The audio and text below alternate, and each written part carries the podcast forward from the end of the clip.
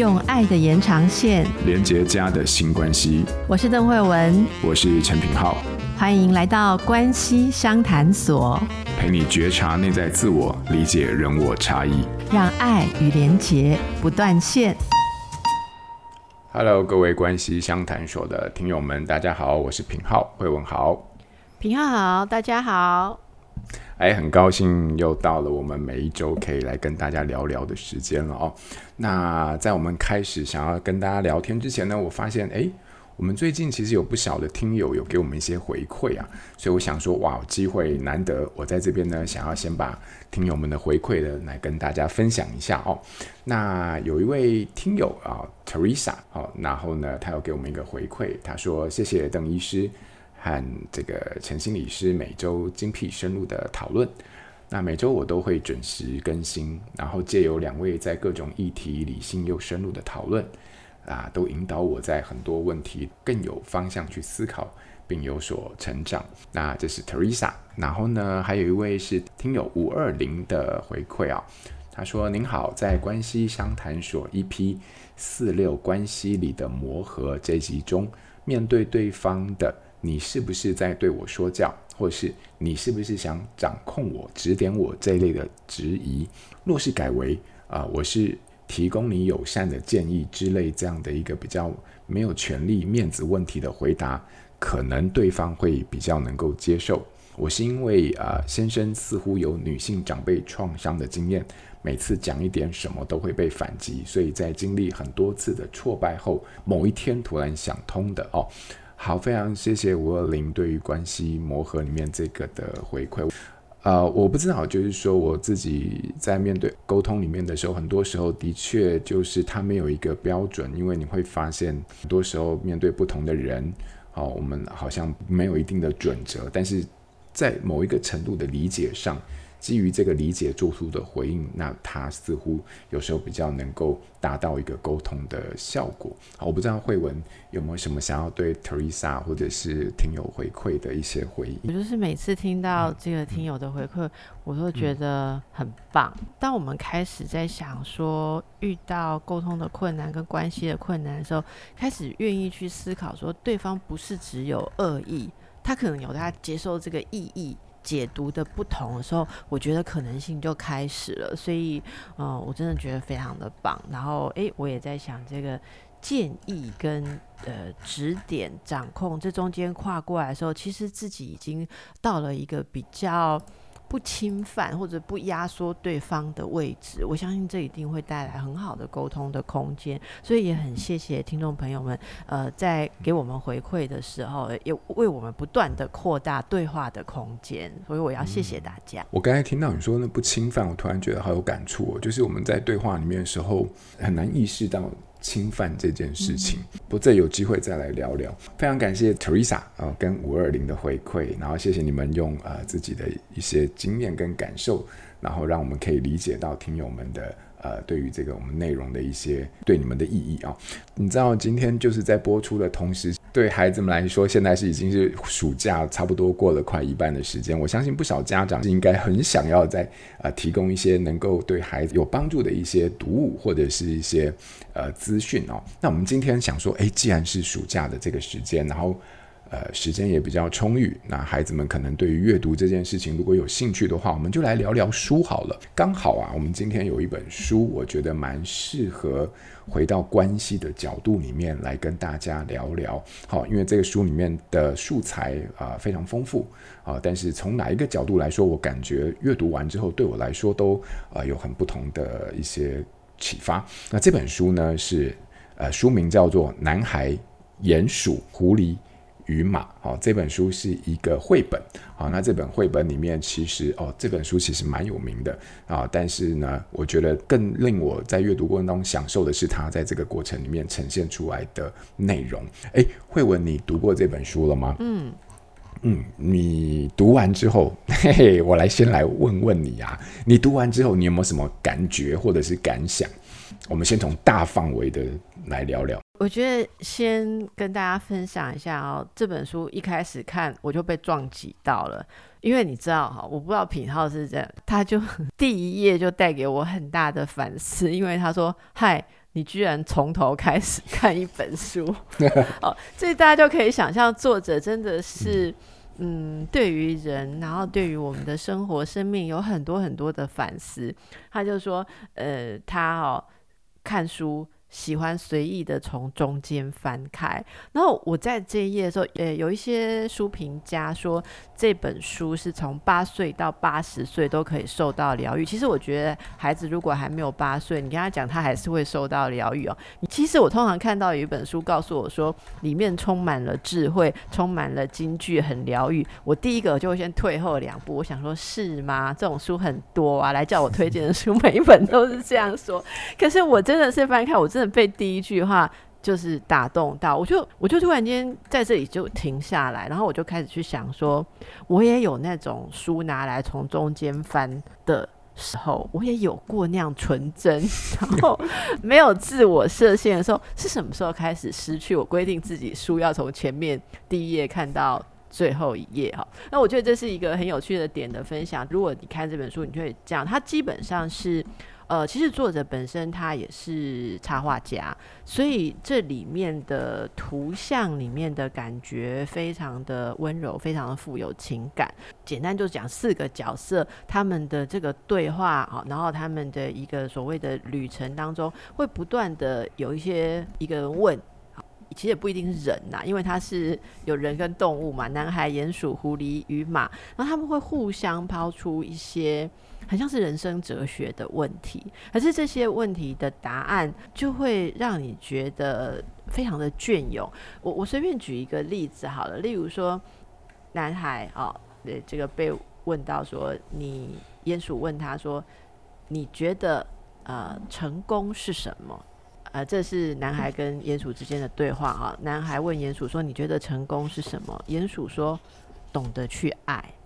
那这个应该是要蛮老的鼹鼠才会 懂的，而且鼹鼠有讲说，他们的老鼹鼠都会讲说，呃，老鼹鼠回头看的时候，我最喜欢的是这句话。可能我老了怎么办？平浩，我是对老鼹鼠全书最有感是，呃，很多老鼹鼠都说回头看的时候，觉得当初应该更听从自己的梦想，而不是听从恐惧。哎，这个是真的很像人生的三个阶段，一开始是无畏的。大无畏，好，年轻的时候是没有畏惧，然后接着我们会冲撞，然后受到一些挫折，后来就学到了各式各样的保护跟防卫的方法，可能也把梦想割下来，然后会觉得说我一定要遵循某一些准则。可是等到你又再跨过某一些人生的阶段，对某些人而言可能是某种考验。啊，有些是可能，呃，你完成了某些事情之后，你突然间意识到说，你追求的东西有价值吗？那个时候又回来看的时候，就会感觉到这几句话有多么的重要。好，就觉得说，我们能不能把这些东西再放下？我可不可以在这里想到我自己书里面写过的话？当然，我想到我刚开始写书的时候，曾经写过一句话，是像没有受伤过般的爱。我我觉得在看这本书的时候，我又想起来这个，其实我自己都已经忘记的句子。好，好，这是我一个，但但是我不要把句这里面很多的话都跟大家讲完，因为我觉得大家在阅读的过程中，一方面透过呃作者这个呃呈现的顺序，还有这几个角色他们的动作、图像里面的讯息。我觉得每一页其实都有思考，都有感动，都有撞击。那我就先讲一下我自己这几个小例子。那品浩呢？你觉得？你刚刚说那个撞击到你的那一句话，对不对？然后我跟你说，撞击到我的那句话跟你的一模一样，这是代表。所以代表，亲爱的听众朋友，很惊讶，你竟然从第一分钟开始听我们的节目，你怎么没有划来划去从中间听，或先先听结论？对，就啊这句话，我觉得天哪！我每次都我我因为我都是先看那个出版社，然后什么年，可是同样的，在这本书里面，其实还有一个打中我，跟你一模一样，就是。就是那个鼹鼠说的那句话，我觉得我当然跟慧文就是在一个不同的阶段里面，我觉得我我们可能呃想到的呼应的东西是不一样。但是等一下，陈品浩，你最近几集不断的强调我比你老，是？没有没有，我是说阶段，我是说，哎、欸，阶段是用很多人生的历练换来的。好，okay. 好，你这个叫投射。我是在对不起，我们突然吵起来，在这么温暖的绘本激起我们内心的黑暗。有听众朋友回应我们之前讲那个离婚幻想。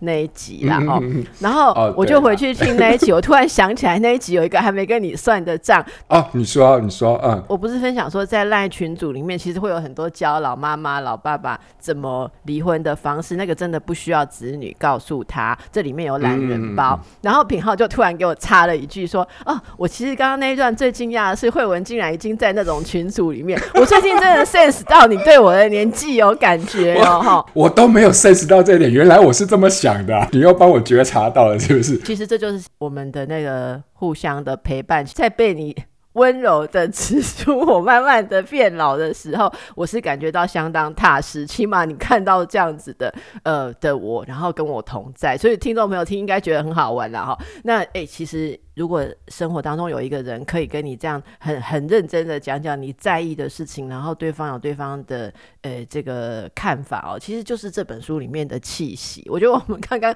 小演一段，其实就是你真的在人生旅途上，哎，跟人在讨论，例如说，哎，你对你对变老有什么样的看法？哦，这是我们刚刚开的一个小玩笑。我很认真的，我真的没有这个。意图哦，我我觉得慧文，你刚才讲的那一段话，就是我认识的老鼹鼠都说，多希望自己当初少听从恐惧，多听从梦想。我觉得这句话其实老实说，就是我自己在看的时候，我就我先讲，其实我在看这整本书的时候，我说真的，你有没有觉得，就它其实每一章，如果你把它独立分开来看，它都是一个超睿智的，可以做成海报的那种。就是每一张独立的一每一张基基本上都是一个非常智慧的浓缩跟结晶，但这句话其实比较打动我。我觉得我可能跟你想的角度其实是我不知道是不是可以呼应或接近，但是我自己就是到这个阶段，我会想说哇，你看就是读书了、工作了，然后做做做的自己可能擅长的事情，但是我的梦想到底是什么？就是我发现我我觉得我自己比较打到我的是说我其实我我在这边。多听从梦想这个东西，我居然发现我没有可以听的梦想。我觉得那个东西会带给我自己一个怀疑。那这个生命这一段旅程里面，究竟它的意义除了体验之外，至于我来说还有些什么？所以我，我觉得这句话其实让我有一个点，就是说，是不是他也在提醒我，我啦，我自己，就是说，我在做的这些事情的时候，我是不是其实也开始在一个其实比较开始在检视自己。意义或者是存在这件事情的一个阶段，我觉得我自己有一多比较多的感触是这一点，我不知道对你来说是不是同样，但我觉得我好像。这一点真的蛮打动我的。嗯，我我我觉得真的那个，其实跟大家介绍一下哦。呃，作者啊，我刚刚说到他其实也是好画家，这样，他是叫做那个 Charlie Maxi，这个他是翻译成呃查理麦克斯，这是天下出版的哈、那他其实就是会有他的画风真的很特别，因为我们没有办法用声音来来让大家感受到他的画风，大家一定要看一下。其实你们现在手手。边马上上网就可以，呃，例如在一些网络书店就可以看到他的一些页面或是短的影片。他的画风非常的独特，而且他都会搭配上一些很温暖、睿智的对白。好像他有 IG 嘛，哈，他的 IG 上面的这个粉丝据说有到达百万啊，很多人都常常会分享他的这个。图文其实现在大家不是都会在网络上面，就是一句金句配一个图，对不对？好，那据说他的这个图文，连像欧普拉，好，然后这个茱莉亚·罗伯兹啊，还是那个雷神，有没有克里斯·汉斯沃啊？还有一些 podcaster 啊，他们都会去分享，因为他就是每一句话就是很隽永，这样，我不知道。品皓看到这个，他这个故事的呃设置，就是他要承载这一些感受、这些想法的时候，他那个设置就是男孩、鼹鼠、狐狸跟马四个角色一起踏上未知的旅程。然后这里面四个角色各自有他们的特色，像有人是因为沉默寡言，好，那有人是。自我隐藏的，因为他人际关系上有受过一些挫折，可是他们就彼此可以互相坦诚，然后在互彼此的陪伴之下，学会接受自己，而且学会爱。所以他们这个这个最后作者其实写说，这本书其实是一个关于友谊。啊，有关于友谊，我我其实在想，什么叫做友谊？我把这本书看完，我在看到这句话的时候，我又回头想一下，说，那他是有解释怎么当朋友吗？友谊吗？我突然发现说，所谓的友谊是什么？所谓的友谊是让你感觉到，不管你自己是什么样的状态，你都是被爱的。扣回到其实他呃书里面最重要的。那个不断出现的概念，好，那这个我我我刚刚问品浩说会不会想到什么？我其实想到我小时候在什么样的书里面看到类似这样，就是那个陶乐斯啊，绿野仙有没有？那个呃，绿野仙踪，它不是有那个铁樵夫、狮子、稻草人，好，然后陶乐斯，其实。呃，不是每一个有每一个人的缺乏跟追求的东西哈。那、嗯、我觉得这一本其实可以说是一个更现代版的，因为呃，毕竟呃，绿野仙踪的年代很久了，那个时候。呃，我们生活的方式、氛围或文化上面要求我们的东西，有一些跟现在一样，其实有一些是不一样。我觉得现代人面临的迷惘有时候更深刻，而且在现代，我们人跟人的关系哦，有时候是带来很多的矛盾跟困扰。所以大家会发现这本书里面的四个角色，很多是在那种。他们不是像绿野仙踪那样那么明确的说，哦，我就是要有勇气，我就是要有头脑，好，我就是要什么，而是他在这里面比较是说我如何能够确信。我可以，而且这个可以不是一个很具体的，一定要有什么能力。其实它就是一种我我的存在价值，或者是我是被爱的这个感觉。所以如果大家是在我的年纪，就没关系。我我觉得我们会回想到很多我们以前看过的，但是在呃这本书里面，也许重新再问问自己，经过了这么多年，当初我们一路追求的梦想，现在又是什么样的面貌？哦，这是我特别推荐给。大人，他如果是年轻的朋友们，呃，或是呃我们的孩子们，我觉得这是他们开始去感受呃哲学态度或人生态度的。一个很好的入门，尤其是我们可以跟孩子一起讨论。如果大一点的朋友，像国中生啊、高中生，我们的听众朋友，其实你跟你的朋友就只要分享一页一句，我想你们就会有很多很多对话。我想起来以前我们高中老师其实很多课程会带着我们做类似这样的讨论，他就会引一句话，例如说，嗯，你长大想要做什么？在这书里面，呃，那个小男孩说想要做一个善良的人。然后接着我们就会问善良是什么？你会发现它里面对善良的定义跟你想的不一样哦。哦，什么叫做善良？然后是对自己还是对别人，还是都有？所以这里就留给大家自己去看。我真的很喜欢 这本书，所以一讲就讲不完。我也蛮喜欢，而且我很喜欢你刚刚对于友谊的那个部分的延伸，就是从绿野仙踪，然后。到现代这个时代，我们在看，我觉得我刚刚有一个很触动的地方，其实是你在讲友谊这件事情，就是说到底友谊是什么？诶，我不知道你有没有答案，但这本书好像，我觉得我在读的时候，它好像给我们指出一个答案，就是就是爱这件事情。我不确定我有没有理解，但但其实爱这件事情在友谊里面它是怎么展现？我觉得我自己体现比较深的就是说，就是不不为什么条件而爱啦，就是说因为你存在这个本身基本上。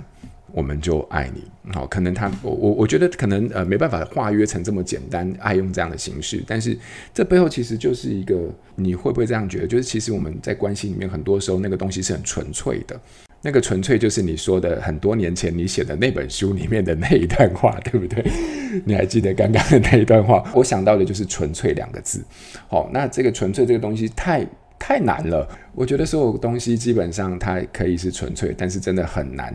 真的那么纯粹，所以反而在友谊里面可以体现到这种很纯粹的东西的时候，我觉得这个存在突然变得好有分量。对，这是我觉得哇，非常的珍贵。对，就是那么的一种感觉。这大概是我觉得看到这本书里面的时候，我觉得非常我喜欢的地方啦。我不知道慧文是不是，但是在我们很多服务的场域里面，然后呃接触到的对象或呃当事人或案主，你会发现。很多时候，那个成长的过过程或者是轨迹里面，有很多东西其实是带着伤痕而来的。对，那个东西就是变得原本是很纯粹的东西，但是我不知道在关系里面，有时候它就是变得非常复杂，而且非常伤人。听众朋友，如果有机会看了这本书哦，我们被同事问到一个问题啦。好，大家知道我们节目里面虽然就是听到我跟品浩都是我们两个一讲话，对不对？但是其实我们节目呃一整个团队里面还有其他的同事，例如说帮大家搜集呃问题呀、啊、整理啊，然后我们讨论要谈什么。那我们有同事就要问问题哈。我先来问。品号好了，好不好？四个角色，绘本里面有四个角色，嗯、四种意象，嗯、哪一个角色的特质最打动你？我吗？男孩、鼹鼠、狐狸跟马。哎我，这心理测验吗？就你选什么角色，代表有人格的特质。我绝对不会解析你，我绝对不解析。没有，我，我觉得哪一个特质，不要说你像，应该说最打动你。你也可以讲你最不像，但是总而言之，你最有感的是哪一个角色？马吧。为什么？为什么？我觉得马就是整个过程当中给我的感觉就是蛮睿智，而且不愠不火，就是感觉上好像就是它体型很大，给人家一种就是很雄壮，但是它本身却是散发出来的那种味道，是一种非常沉稳的呃力量，感觉上就是你待在它旁边，它不用做什么，但你都能够得到安心。我觉得我喜欢，但我不知道是不是因为我缺乏，所以我喜欢，但我还蛮喜欢马给我的那一个感觉。你读过的人都说马是这四个角色里面体型最大，但是最温柔的。对啊，我我觉得这个部分我很喜欢呐、啊。嗯，我不知道是不是我，我没有在说这个是跟我是呼应的哦。但是我觉得，哎，我好喜欢这样的角色，就是有一个你看到这么这么大，然后呢，但是他丝毫没有威胁感，但你待在旁边，你又觉得好像随时可以被充电的那种感觉。我觉得我自己可能也期待我自己可以给别人这样的感觉。嗯，对。你呢？你呢？我我其实看到这个问题的时候，我我想了一下，但我我觉得这四个角色，嗯，对我来讲就是很难去选择哪一个最打动我。应该说四个要放在一起，我才能解释那种打动，因为我我觉得是一组一组的那个关系啦。像鼹鼠这个事情很有趣。我家的小朋友有一段时间非常非常喜欢鼹鼠，因为他 玩一款那个电视游乐器，打电动吧，然后里面有一个角色是黄鼹鼠，是鼹鼠，然后他就觉得那很可爱，就肚子大大，常常会拍肚子。然后为了这个，我还查了很多什么鼹鼠的图片，虽然跟那个动画角色是完全不一样。想起很多童话故事里面这种住在地底，或者说在它的洞里面的。这些生物代表了什么？我从小朋友的呃那种投射跟热爱里面感受到，其实我们每个人在发展的时候，都会有某一个部分的自己本来是躲在洞里，然后觉得是跟外面的世界是不一样的，外面亮的什么都看得到，可是我们好像躲在自己的洞里，然后一方面是人家也不会进来洞里了解我们。洞里面的状况，然后我们出去的时候都有点畏光，然后怕怕的，所以我觉得我这种鼠类，就是在地底下，在自己躲起来，在洞里的这个感觉哦，有一部分非常的触动我。那我就是从小朋友的经验，因为有点你可以说是害羞啦，或者是自己觉得跟一般主流格格不入，好的，人家就是活在上面，我们活在。地底下的那种内向也好，或者是呃一种可以说自我保护吧，好的的那样子的一个角色。可是有一天他决定出动，然后出动了之后，他遇到的这个小男孩，其实书里面小男孩在鼹鼠出来之前，他是非常孤独的。好，那因为某些原因，大家知道，一个小男孩可能对于人际啊，或对于跟人之间，他有很多很多的迷惘。所以在他们在谈话的时候，你会发现那种一个小男孩跟一只从地底出来的鼹鼠，他们竟然能够互相分享一些赖以为生的想法。这个这组关系让我非常的触动。我为什么说是关系？因为如果没有这个小男孩，这只鼹鼠本身可能就没有那么有意思。所以我我要讲的是说。这个问题让我想到友谊为什么是这本书的主轴？因为是透过跟自己不一样的人对话跟陪伴，我们才能够真的看出对自己重要的事情。所以小男孩问鼹鼠的问题，其实都是鼹鼠觉得最珍贵的想法被问出来。鼹鼠问小男孩的问题，也是小男孩他一向相信的事情，例如他长大要变成什么。好，所以我觉得这一组关系是是非常非常美的。那他们也互相依存。然后狐狸又不太一样，因为狐狸是一路上都比较警觉的那个人。好，那大家可能想，狐狸可能就比较嗯受过一些现实的考验，所以他就对很多地方都会多提防。那这种人，我觉得是属于比较焦虑，或者说呃，可能他他有某些地方，你可以说他受过某些挫折跟创伤，所以他。对他来讲，谨慎小心是最重要。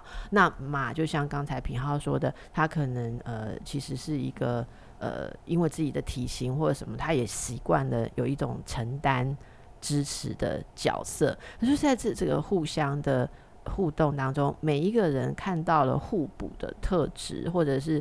呃，就是激发出自己最习惯的行为模式哦，在这个状况当中，自己也会慢慢的松动。你会看到说，那我之所以一直把这件事这个在意当成重点，是有原因的。然后也透过不一样的互动，我们会去放开本来也抓得很紧的东西。于是，这这四个角色在互动当中互相。有一种融合发生，最后你会觉得说，四个人都不再只是本来的的他那他自己，或者不是他本来的那个模式。所以我觉得这个呃，这四个我我不晓得他为什么是四个哈，可是你仔细一想，任何一个拿掉，好像就没有办法传达这个东西，还是应该要六个哈，或什么？我我虽然我觉得这个大家可以自己去想，然后也可以自己创造自己的角色。这是我我呃跟小朋友读这本书的一个过程，跟大家分享。哇，好棒哦！我觉得当你听你在介绍这本书的时候，突然看到它是一个非常全景式的在看待关系这件事情。里面的每一个角色，他们放在这个一起的时候，突然找到某一种他们的步调，或者是他们互动的一种模式，而这个东西却对彼此的生命带来了不同的意义跟影响。我自己看其实比较看片面式，就哦这句话我好喜欢哦，哦那个角色等等，对。但我觉得哎，听你这样嘛分享之后，我觉得哎。这个角度我也很喜欢，好，我们可以重新再去看这个部分。我知道吗？我真的没办法把整本书都念完，因为要大家去买书来看。可是其实有些我觉得，就算我念了哦，大家也还是想要买书。有一一句哈，我我刚刚没有讲到，可是我实在是太太想讲这句，就是当做我结论好不好？你觉得你最坚强的一刻是什么时候？男孩问，这是问马的哦，好。当我敢显露自己的脆弱的时候，马说：“开口求助不是放弃，开口求助是坚持不放弃。”而其实，在这一页的前面，男孩问马说：“你说过最勇敢的话是什么？”好，马说：“他说过最勇敢的话是帮帮我。”哦，这个真的是非常非常的感人。真的、哦，所以大家可以感受一下书中，这就是一本充满了这样的东西的书。对，你知道，就是我刚才听你讲那段话说，突然就哇，哎，有个东西就突然就是你知道，就整个就泛起来了啊，就是你知道，然后突然就是觉得啊，这时候什么都不要说，就是就停在这边就好了。好啊，那所以今天我们就让大家用心去感受好了。嗯嗯嗯，对对对，好。所以今天如果说要有什么新练习，我觉得不如我们就从一个练习跟呃阅读开始，然后在这个阅读当中，我相信我们应该都会找到各自呃感触非常深的一句话，而那背后可能就是对于你生命的、对于你自己的，然后对于人生的某一些觉察或者是理解。好，好啊，那我们今天就到这边，然后我们就分享到这边，希望。能够透过这样的分享，带给大家一些不同的啊、呃、学习啊、呃，或者是成长。那、啊、不知道慧文有没有什么想要跟大家说的吗？没有，书名叫做《男孩、鼹鼠、狐狸与马》，非常美丽的一本书。是《男孩、鼹鼠、狐狸与马》嗯。那我们今天就到这边喽，我们要下次再见喽，谢谢大家，拜拜。谢谢大家，拜拜。亲子天下 Podcast，周一到周六谈教育，聊生活。开启美好新关系，欢迎订阅收听 Apple Podcast 和 Spotify，请给我们五星赞一下，也欢迎在许愿池留言回馈，告诉我们希望在关系相谈所所听到的主题。